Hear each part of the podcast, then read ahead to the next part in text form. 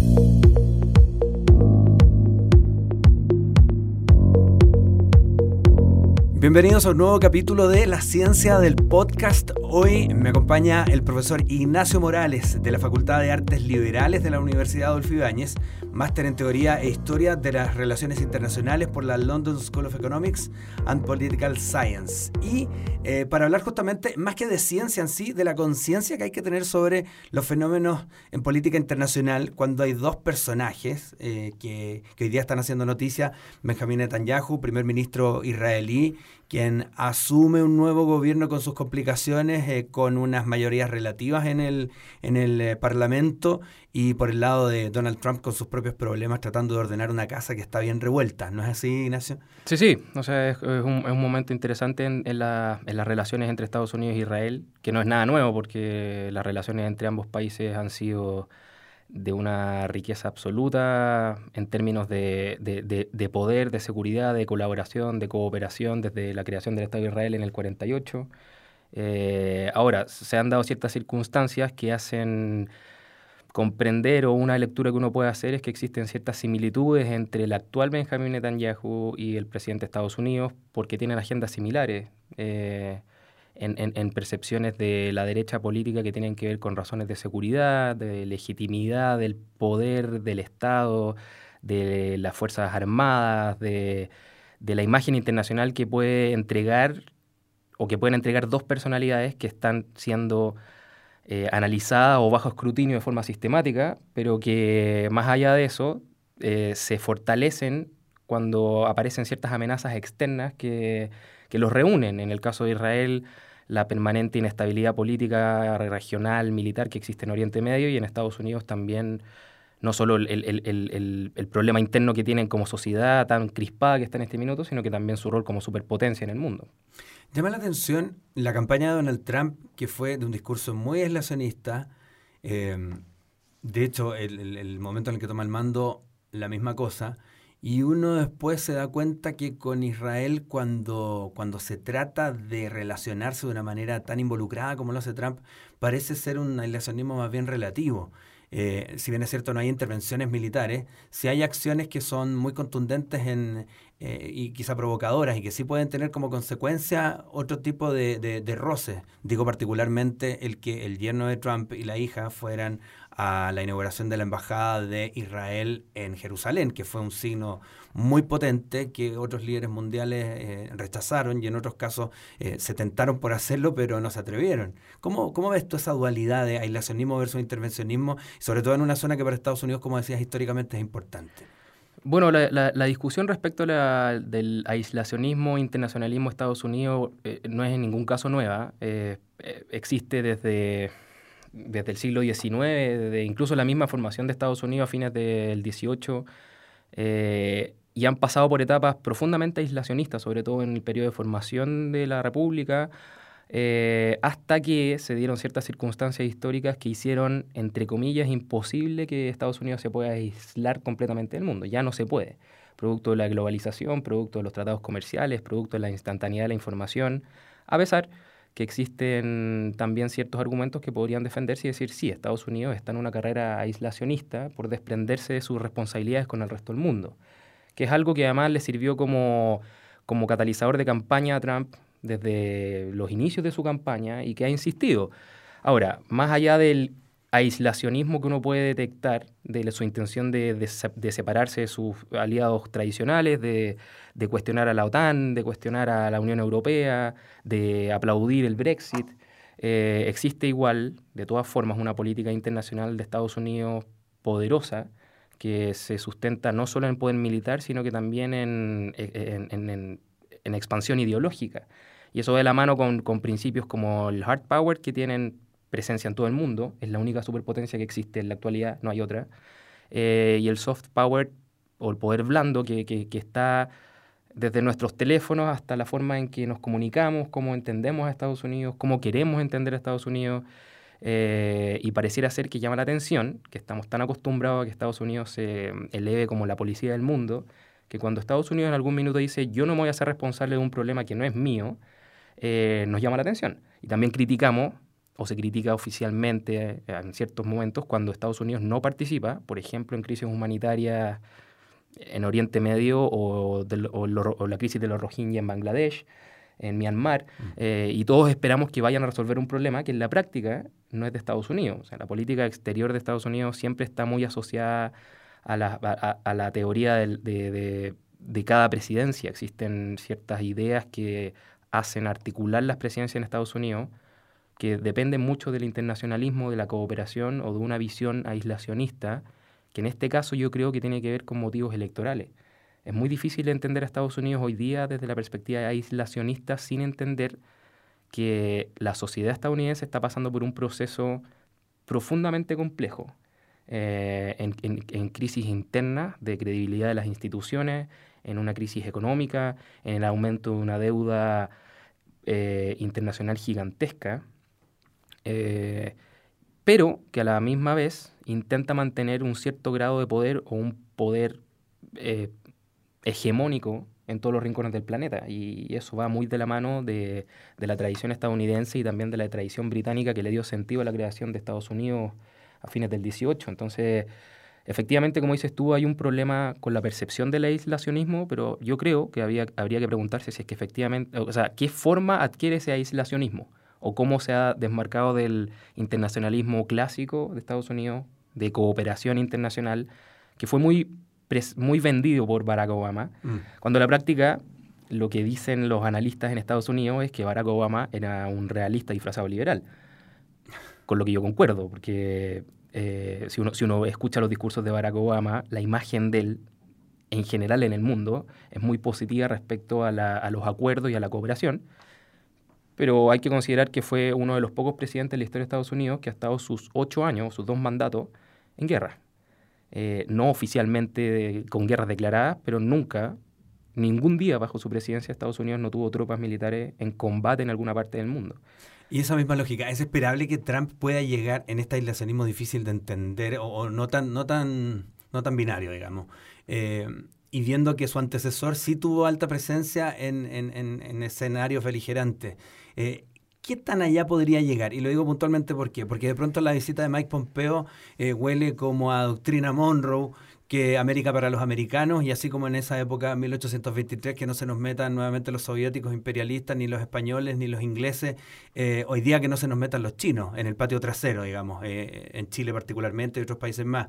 y de pronto uno dice, sí, es bien coherente con la historia de, de la política internacional norteamericana, pero pero en el caso de la relación con Israel, por ejemplo, eh, donde hay una demanda de protección en un ala israelí que es permanente en el tiempo cuando se trata de Irán, y dicen es una amenaza muy potente, necesitamos aquí, eh, necesitamos aquí la validación de acciones militares eh, que no sean a medias tintas. Y en ese sentido, Netanyahu le dice a Trump, es el mejor socio que hemos tenido en la historia el mejor amigo que hemos tenido en la historia. Yendo directo a la pregunta, ¿es posible que le pida a Trump eh, un apoyo militar o que valide de alguna manera eh, acciones militares más de, mayor nivel en el caso israelí? O sea, yo creo que no es necesario ni, ni, que, se lo pida. Eh, Estados Unidos desde 1948 con la creación del Estado de Israel ha sido un socio indiscutible de ese país en el Oriente Medio. ningún candidato presidencial, ni demócrata ni republicano, que esté en su sano juicio, va a decir algo en campaña o durante su presidencia que pueda eventualmente debilitar la imagen del Estado de Israel frente a la comunidad internacional.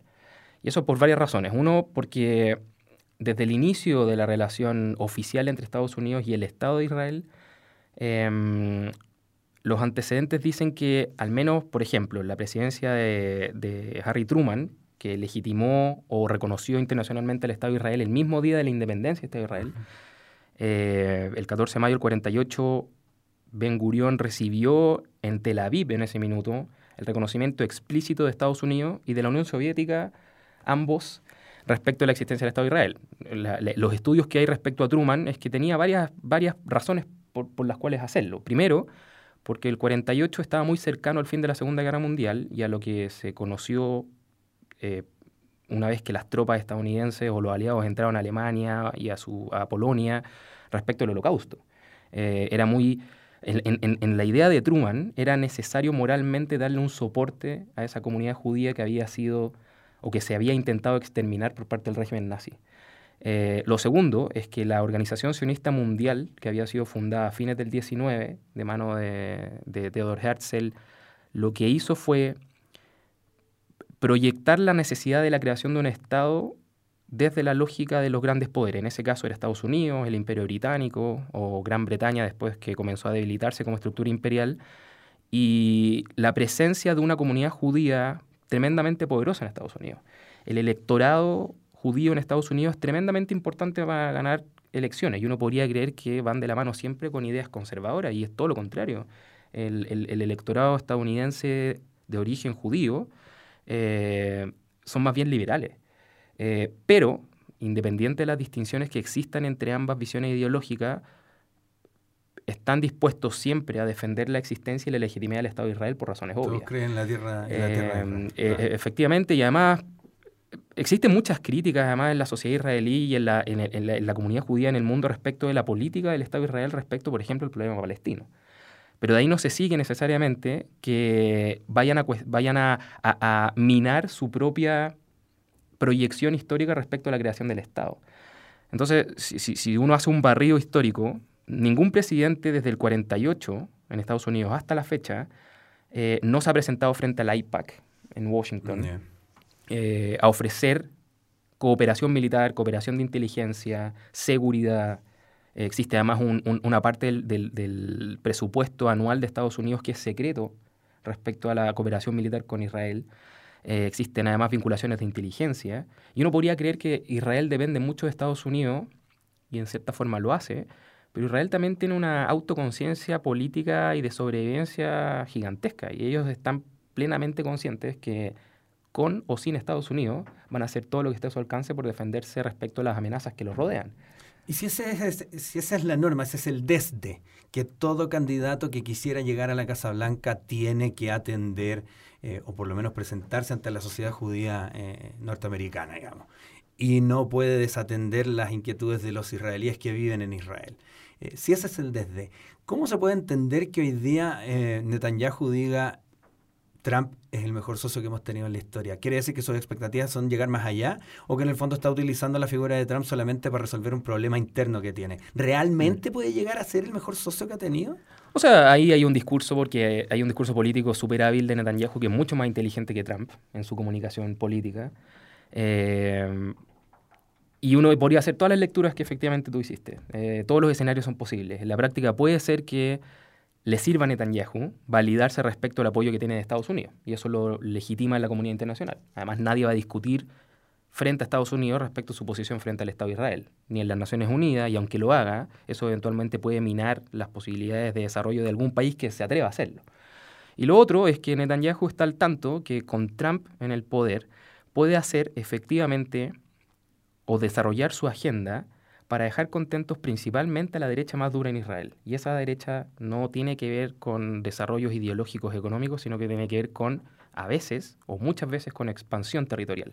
El hecho que Trump haya reconocido em, la soberanía del Estado de Israel en los altos del Golán, que es un territorio en disputa, a pesar que Israel lo tiene de facto desde el 67, independiente de lo que queramos o no, guste o no guste, es de ellos. Pero de ahí a que el presidente de Estados Unidos firme un decreto y diga nosotros reconocemos como Estado la soberanía del Estado de Israel en el Golán, e-, eso es distinto. Eso es un avance que antes no se había hecho, para al menos los intereses del Likud, que es este partido de derecha. Eh, en Cisjordania, respecto a la construcción de asentamientos, eh, el hecho de cuestionar sistemáticamente a la autoridad palestina, eh, Netanyahu tiene además una agenda que uno la podría leer como expansionista. él no está dispuesto a cesar la construcción de asentamientos en Cisjordania bajo nada, bajo ningún respecto. Y tiene varios argumentos que podrían sonar sensatos a pesar que a uno le parezca injusto. El, más importante de todos es el, problema de la seguridad. Mientras más asentamientos tenga el Estado de Israel en Cisjordania, menos posibilidad existe, que existe, claro, que se articule eventualmente un Estado palestino con soberanía internacional. Eso significa que las fronteras de Cisjordania, si es que eventualmente fueran reconocidas por la comunidad internacional como Estado nacional, significa que esas fronteras podrían quedar abiertas al mundo árabe. Hoy día la frontera de Cisjordania con Jordania la controla hacia el Estado de Israel, Israel y hacia el oriente Jordania. Los palestinos no tienen autonomía alguna en el control fronterizo. Eh, por lo tanto, hay un problema demográfico. Netanyahu fue muy claro, incluso bajo la administración de Barack Obama, con la que tenía, que, tenía una relación tormentosa, no se llevan para nada bien, eh, que era tiempo que Estados Unidos y el mundo, y sobre todo el mundo palestino, se diera cuenta que el retorno de los refugiados del 48 o del 67 no se va a llevar a cabo. Porque si eventualmente retornan esos refugiados, los hijos, nietos, bisnietos de los refugiados del 48, por ejemplo, se generaría un problema demográfico en Cisjordania que podría eventualmente poner al Estado de Israel en una condición de minoría demográfica respecto a una mayoría árabe en Cisjordania. Y es un problema de seguridad. Netanyahu lo dijo así explícitamente. Yo no voy a permitir que en Cisjordania vivan más árabes que israelitas en Israel. Y hay otro problema que se deriva de eso. ¿Es o no el Estado de Israel una democracia efectiva? Donde se, se, plantea el discurso que este es el hogar nacional judío, pero que a la vez es democrático. De hecho, las últimas dos semanas de, del gobierno Barack Obama, tuvo ocho años para hacerlo, y las últimas dos semanas, de la mano de su secretario de Estado, que en ese minuto era John Kerry, que sucedió a Hillary Clinton porque estaba en campaña, le dijo John Kerry explícitamente a Netanyahu en una conferencia de prensa, o sea, no estaba Netanyahu ahí, pero lo dijo en televisión abierta, que era tiempo en que, el Estado de Israel decidiera si es que era efectivamente un hogar nacional judío o una democracia, que no puede ser ambas a la vez. Y eso generó un revuelo internacional de proporciones. Uno, porque nunca nadie había sido tan claro en decirlo, y segundo, porque eran las últimas dos semanas del gobierno de Barack Obama. Entonces todos dijeron muy poco, muy tarde. Tuviste ocho años para hacer eso y no lo hiciste, por razones obvias. No, no, no va a minar su camino ni su, ni, ni su eh, posibilidades de mantener un cierto grado de legitimidad a Barack Obama en la Casa Blanca pegándole al Estado de Israel. Claro. Eh, no lo va a hacer. Y lo hizo en las últimas dos semanas. Es más, su embajadora en las Naciones Unidas, Samantha Power, levantó la mano y se abstuvo por eh, de forma muy sorpresiva respecto a una resolución que existía presentada en, un inicio por Egipto para sancionar a Israel por la violación del derecho internacional respecto a la construcción de asentamientos en Cisjordania. Estados Unidos siempre, o en un 95% de las veces, ha tirado el veto en el Consejo de Seguridad respecto de cualquier sanción que se pueda establecer en contra de Israel. Mencionaba recién Egipto. ¿Qué papel juega acá? Porque eh, viendo ya cómo se configura el mapa árabe versus eh, judío, digamos, si lo ponemos ahí en, los términos que el propio Netanyahu estaba diciendo, no voy a tolerar eh, que demográficamente quedemos disminuidos. finalmente se ha planteado que el problema de seguridad desde el punto de vista de la beligerancia es la franja de Gaza. pero resulta que terminar con Cisjordania sería acabar con la, la posibilidad de una organización, porque finalmente en, Gaza no hay organización, es, Cisjordania la que lleva administrativamente todo.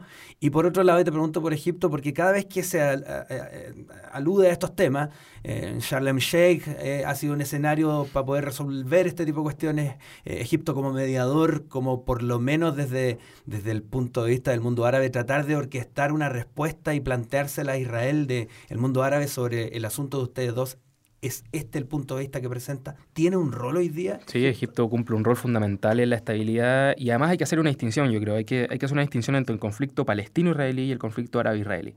El conflicto palestino-israelí tiene que ver efectivamente con el mundo palestino y cómo ese mundo en particular enfrenta la situación del Estado de Israel. Y ahí hay, como muy bien decías tú, una discrepancia gigante, una fractura entre la autoridad palestina, que es la ex Organización por la Liberación de Palestina, eh, dirigida en la actualidad por Abu Mazen, y Hamas, el movimiento de resistencia islámica que controla la franja de Gaza en elecciones bastante corruptas desde el año 2000, em, con una agenda de carácter islamista, no secular, como es el caso de la autoridad palestina. Por lo tanto, están quebrados.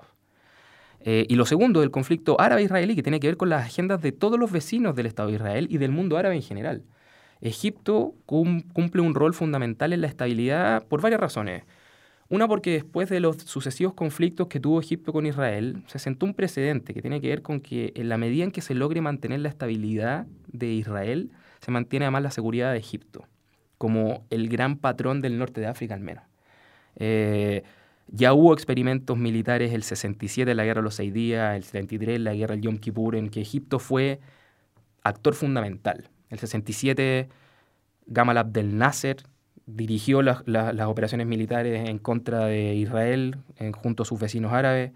porque tenía una agenda particular. El 73 Anwar al-Sadat dirigió las operaciones militares en la península del Sinaí para recuperar el Sinaí. Lo que quería hacer Sadat era obligar a Israel a negociar la devolución del Sinaí después de la, de la guerra del 67. Y después Egipto sistemáticamente se comenzó a transformar en, una, en un paraíso de dictadores. Eh, Hosni Mubarak estuvo cerca de cuatro décadas en el poder. Y después de la denominada primavera árabe, que no terminó en verano, terminó en un invierno muy cruento, eh, salió del poder producto de la revuelta social, asumieron el control los hermanos musulmanes por menos de un año, y producto de otro golpe de Estado llegó al-Sisi al poder. Y al-Sisi mm. lo que ha intentado hacer es mantener una relación totalmente pragmática con Estados Unidos y con Israel. Y en la medida en que existe un cierto grado de colaboración, esa franja al menos, que tiene que ver con la península del Sinaí, con el Mar Rojo, con el estrecho de... o sea, o, con, el, con el Golfo de Aqaba, con el estrecho de Tirán, con la estabilidad entre Egipto y sus vecinos hacia el Magreb o el norte de África, la relación que existe más entre Egipto y los saudíes, Em, es fundamental para mantener un cierto grado de estabilidad. Ahora, la agenda de los jordanos también es distinta, la agenda de los libaneses es distinta, la agenda de los sirios es distinta. Y lo que sí podemos certificar es que en la historia los acuerdos que existen entre el mundo árabe nunca han sido tales. De hecho, los palestinos culpan al resto del mundo árabe por abandonarlos. Porque son los jordanos los que, a pesar que cueste creer, son, los, uno, son grandes aliados del Estado de Israel, desde, desde incluso antes de 1948. Eh, a pesar que han estado en guerra. Un solo ejemplo, en la guerra de 1967, en la guerra de los seis días, los jordanos ingresaron, bueno, es, un poco tragicómico decirlo, pero ingresaron al cuarto o quinto día de la guerra, cuando la guerra ya estaba resuelta.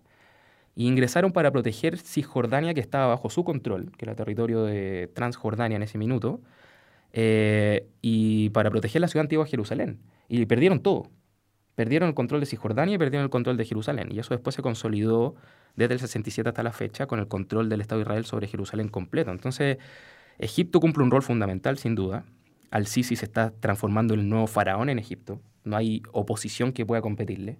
Eh, Jordania está bajo la administración de una estructura monárquica parlamentaria. Eh, el Líbano vive en crisis institucionales producto de la multiplicidad étnica, religiosa que existe en un país muy pequeño pero muy tormentoso. Y Siria está transformado en un casi estado fallido eh, desde el 2011 hasta la fecha. Y las estimaciones que existen es que si que la guerra civil en Siria, que además no solo civil, sino que también regional e internacional, se acabara hoy día, eh, necesitaríamos seis décadas para reconstruir Siria. Eh, o ellos necesitarían seis décadas. O sea, son, es imposible pensar en una Siria reconstruida a la brevedad. Y eso se, además se vincula necesariamente con lo que tú también decías, que Irán como uno de los actores fundamentales en el Oriente Medio, sobre todo después de la revolución del 79, eh, tiene intereses marcados en, en, Siria y en el Líbano. Y eso tiene que ver con la mantención de Bashar al-Assad en el poder y segundo, con uno de los dolores de cabeza más grandes que tiene que enfrentar Israel, que es su enemigo más poderoso y ese es Hezbollah. Yo aquí, mientras te escucho, fascinado porque haces una, pero una ilustración muy clara del, del presente y en un contexto histórico muy potente. Recuerdo un poco las memorias de Henry Kissinger cuando habla de esta zona como, como cosa compleja y con mucho detalle. Y me pregunto si el actual secretario de Estado norteamericano tiene esa mirada tan profunda, porque es un pragmático al parecer, y si finalmente el presidente Trump tiene una agenda o no. Más mm. allá de la cuestión que del tip, ¿no? Y, aquí estoy especulando a lo mejor con cosas que no podemos saber que ocurren al interior de la Casa Blanca o que no ocurran pero me da la impresión de que a todo presidente le dan ciertos tips y le dicen, mira, sí o sí tienes que atender este tema, sí, o sí este otro. Y en ese sí o sí puede aparecer Palestina, Siria eh, e Israel. Pero no sé si aparece Egipto y no sé si aparece el, las otras zonas complejas de esa región. Sí. O sea, mira, hay, hay, eh, es interesante porque los analistas internacionales en, Estados Unidos lo que, lo que suelen decir a, en, contrariedad a lo que uno podría pensar, es que la política estadounidense es bastante caótica, interna y internacionalmente. Eh, a todos nos gustaría creer, por supuesto, que existe alguien o algo que dirige esto, que dirige esta superpotencia, que en la práctica tiene todo calculado como un tablero de ajedrez, cuando en la práctica lo que ellos mismos dicen, y lo escuché en, Washington el año pasado, en una, en, estuve en el Hudson Institute, eh, que es un, un think tank conservador, Em, y una, un, connotado historiador de ahí, eh, Walter Russell Mead, nos comunicó a los que estábamos ahí y nos dijo, miren, yo he conocido a casi todos los secretarios de Estado estadounidenses de los últimos 40 años. Eh, conoció a Arafat, conoció a, Fidel Castro, eh, se dio, la vuelta al mundo. De hecho, Estados Unidos mandaba a Walter Russell Mead como emisario diplomático no oficial, porque es un tipo muy simpático. Eh, y nos decía, miren, yo he estado en, el lugar donde las papas queman y lo que les puedo certificar es que no existe una conciencia fuera del mundo que administre esto. Eso significa que puede haber caos total. Eh, ahora, e, en el caso de Trump es mucho más efectivo porque uno pareciera ser que el tipo toma decisiones completamente irracionales porque no sabe, yo creo, nada de Medio Oriente, probablemente no lo puede encontrar en el mapa. Eh, no es un tipo docto con preparación política, no es un intelectual, eh, es un impulsivo, es un impulsivo ególatra que cree en el poder como un fin en sí mismo y que quiere el aplauso rápido. Y frente a él, o rodeado de él, tienen que, tienen que existir ciertas personas que logren poner una pausa. Y, en habían distintas personalidades, que todas han salido. El secretario de Estado anterior, eh, Tillerson, duró creo que menos de un año. Eh, desconfiguró el Departamento de Estado. Eh, ellos mismos, los estadounidenses, nos decían allá cuando, está, cuando estaban en Estados Unidos que entrar al Departamento de Estado hoy día eh, es un poco desolador porque hay, centenares de oficinas vacías. O sea, el aparato diplomático estadounidense está completamente debilitado. Está administrado principalmente por ex militares, lo que hace que sea un Pentágono 2.0. Eh, y pareciera ser que Tillerson lo que hizo en el poco tiempo en que estuvo fue administrar el Departamento de Estado, que es un órgano gigantesco, o sea, la política exterior de Estados Unidos, como si fuera una empresa, como si fuera Exxon, de donde venía se equivocó. Eh, llegó Pompeo, que además es un tipo que, bueno, fue, fue director de la CIA. Eh, sabe bastante del aparato político estadounidense. Tiene, yo creo que una conciencia bastante pragmática, bastante realista respecto de qué es lo que puede hacer y no puede hacer Estados Unidos. Y sabe más que tiene lado un tipo que toma decisiones impulsivas. Y le gusta estar en el poder. Por lo tanto, nunca va a cuestionar a Trump al aire, como lo hizo Tillerson una vez que lo sacaron. Eh, pero a mí me da la impresión que teniendo a, Pompeo al lado, Trump podría eventualmente tomar ciertas decisiones algo más informadas de lo que él podría hacer. Y puede ser que no. Puede ser que el tipo se levante un día en la mañana y se le ocurra, efectivamente, militarizar Corea del Sur a un nivel que ponga todo en, en, stand-by el proceso supuestamente de denuclearización, que no existe, porque hoy día o ayer eh, volvieron a probar un misil en, norte, en Corea del Norte. O podría ocurrírsele invadir Venezuela, o podría, no sé, no tengo idea. Eh, algo que, en, en, ese minuto, producto de sus impulsos, haga.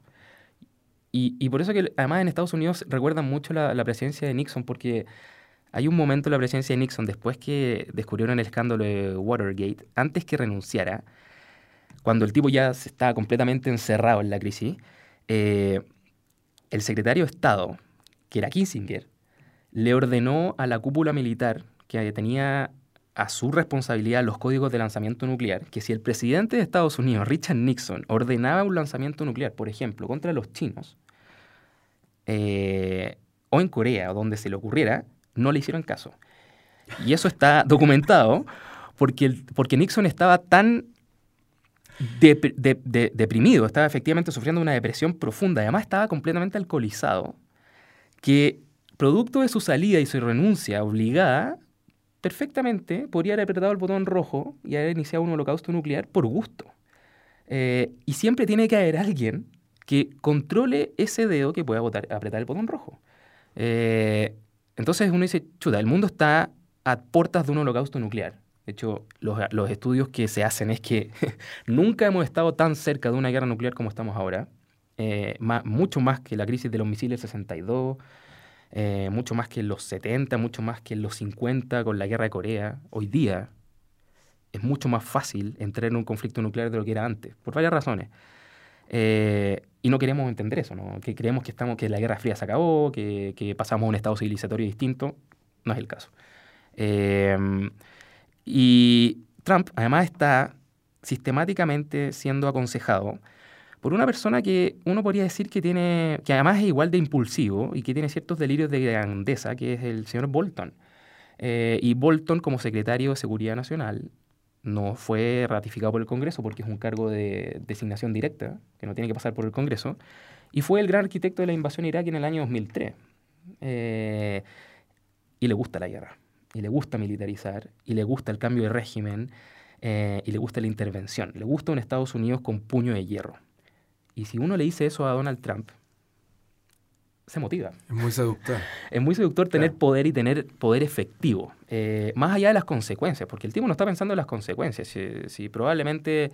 De hecho, mira, un ejemplo. Ayer, en una entrevista que vi a Nancy Pelosi, que es la, Speaker of the House en, el, en, el, en la Casa Representante, le preguntaron estas mismas preguntas. ¿Qué pasa con Trump? ¿Qué pasa con el Ejecutivo? ¿Qué, ¿Qué, podemos esperar de la política exterior? Y su respuesta, porque ahora ella ha optado por ignorar a Trump, esa es su estrategia ahora, puede ser como que es un niño inmaduro, dijo, mm, por favor, miren, yo dijo, estoy de visita internacional, estoy fuera de Estados Unidos y no me corresponde hablar del presidente, pero lo que sí les puedo decir es que consideran que el Congreso en Estados Unidos también es muy poderoso. Eh, y el control pareciera ser que lo está haciendo el Congreso o, la Casa de Representantes, que tiene mayoría eh, demócrata hoy día. Eh, los famosos check and balances que dicen los estadounidenses. O sea, en algún minuto alguien tiene que ponerle un freno a este presidente.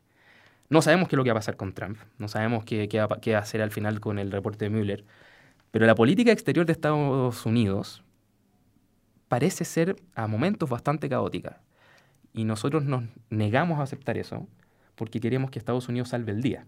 El Capitán América no existe.